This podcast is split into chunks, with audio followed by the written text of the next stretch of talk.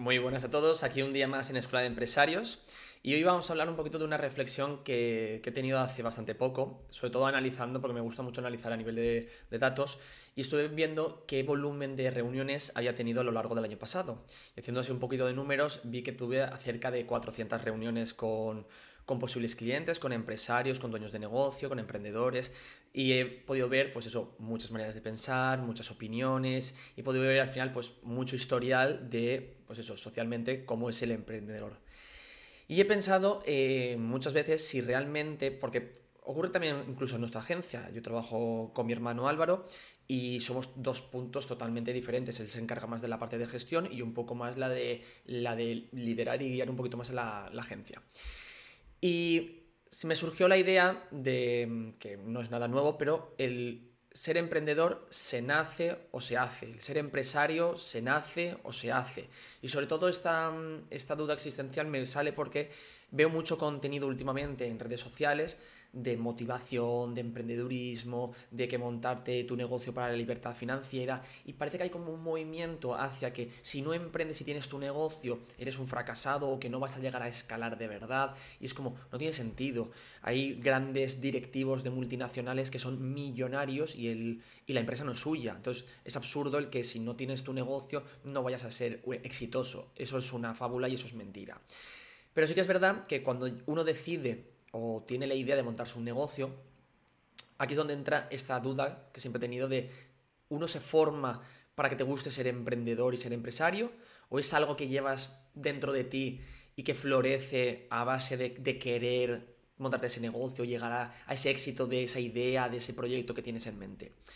Y lo que he hecho ha sido recapitular un poquito las ideas que, bajo mi punto de vista, por supuesto, son las que considero que una persona debe ser porque yo sí que pienso que el emprendedor, el empresario, nace siendo, porque creo que hay muchas cosas que son internas de uno mismo, de cómo es como persona. Y el día a día, cuando estás en el trabajo y estás en ese proyecto y te encuentras esas dificultades, tanto momentos buenos como malos, el cómo eres es lo que marca la diferencia de si eres de verdad un empresario o la manera en la que tú piensas es la idónea para un negocio o simplemente estás intentando ese sector que te gusta, llevarlo a cabo, pues eso, con, un negocio. Y ahí es donde puedes errar de que muchas ideas y muchas maneras de trabajar y muchas cosas que tienes que hacer directamente no se te ocurren porque no eres así. Por lo tanto, no es malo, sino no estás hecho para ser empresario. Que no es ningún problema, al final todos tenemos, pues eso, una manera de ser, un perfil y que tenemos más afinidad con un puesto de trabajo, con, con personas y con decisiones. Y eso es lo que marca la diferencia. He recapitulado esos puntos que para mí son los vitales para marcar si una persona es, emprendedora en seis puntos. Para mí el primero no, no van por orden de prioridad ni de importancia, pero por ordenarlos un poquito, sí que para mí eh, uno muy importante es la parte anímica y ese positivismo de ver siempre las cosas bien, de que todo va a salir correcto. Si te entras en, ese bucle negativo, ser emprendedor es, duro, hay que dedicar mucho tiempo, hay que dedicar muchos esfuerzos, hay que creer muy fuerte en cómo eres, en cómo lo vendes, en el servicio que prestas, en cómo haces las cosas y siempre tener una positividad muy alta. Yo siempre digo que el vaso no hay que verlo medio lleno, hay que verlo desbordándose, de que todo va a salir bien, de que todo va a salir como tiene que salir y si no tienes esa motivación a nivel de, ánimo siempre positiva, cuando lleguen los malos momentos que a todo el mundo le llegan, lo vas a pasar muy mal y vas a ser incluso capaz de llegar a pensar en dejarte el negocio. Y eso no puede ser. El segundo punto es el de tener esa iniciativa. En el mundo de los negocios, aunque todo se intenta buscar como esa transparencia de que todo es muy bonito y lo que queramos,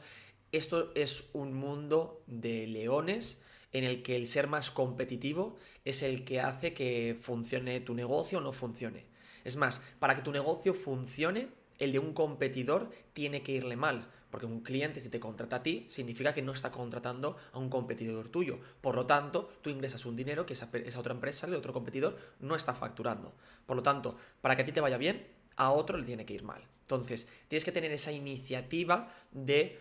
saber qué debes hacer, no tener vergüenza a preguntar, a buscar, a colaborar, a probar algo nuevo, a empezar a grabar un podcast o a salir tu cara en redes sociales, a esa iniciativa de hacer cosas que si encima te sacan de tu zona de confort, significa que seguramente sean buenas, porque no estás acostumbrado al día a día a hacer cosas para tu negocio y cuando toca hacerlo, pues toca hacerlo. Y normalmente las cosas que no te gustan hacer son normalmente las más importantes para tu negocio. En tercer paso, la disponibilidad. Es algo indispensable. Tú tienes que tener tu negocio como prioridad uno y dos. Lógicamente, estás tú, pero el, el negocio es una parte de ti y está prácticamente al mismo nivel, quizás un pasito menos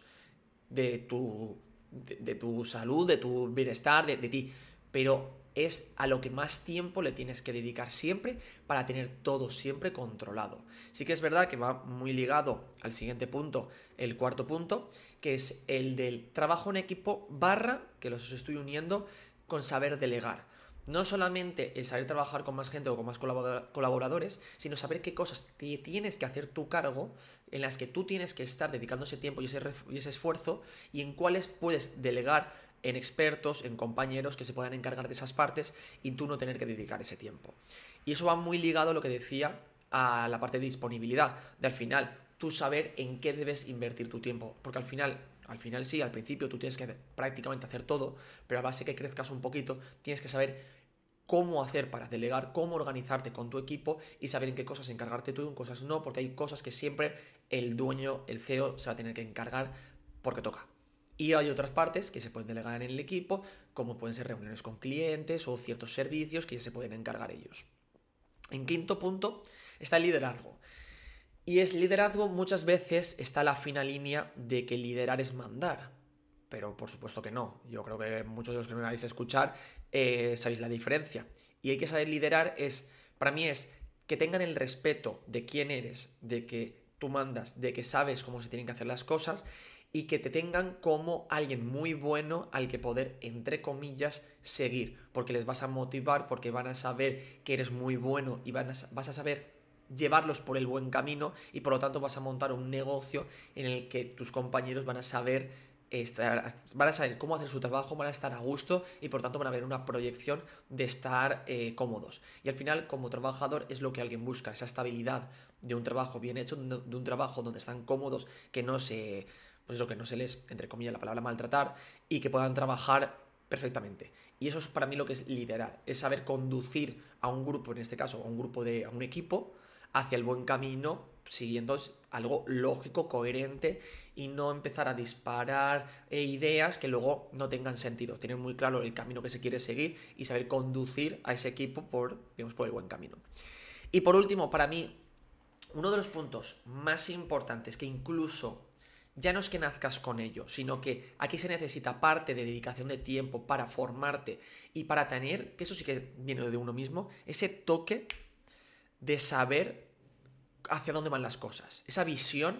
de entender el mercado, de entender tu sector, de entender a tu público objetivo y a tus propios clientes qué futuras necesidades van a necesitar o hacia qué camino está llevando tu sector y por lo tanto cómo adelantarte a la competencia para tú ya empezar a ofrecer un servicio que el resto no, o aglutinarlo de alguna manera de algún cierto pack que el resto no lo está haciendo, o cierta atención que el resto no. Saber entender cómo está evolucionando las cosas, qué necesidades va a tener el sector en X tiempo, o qué trayectoria están llevando, o qué novedades de otros países, o qué tendencias están llevando. Esa visión de entender leer el mercado,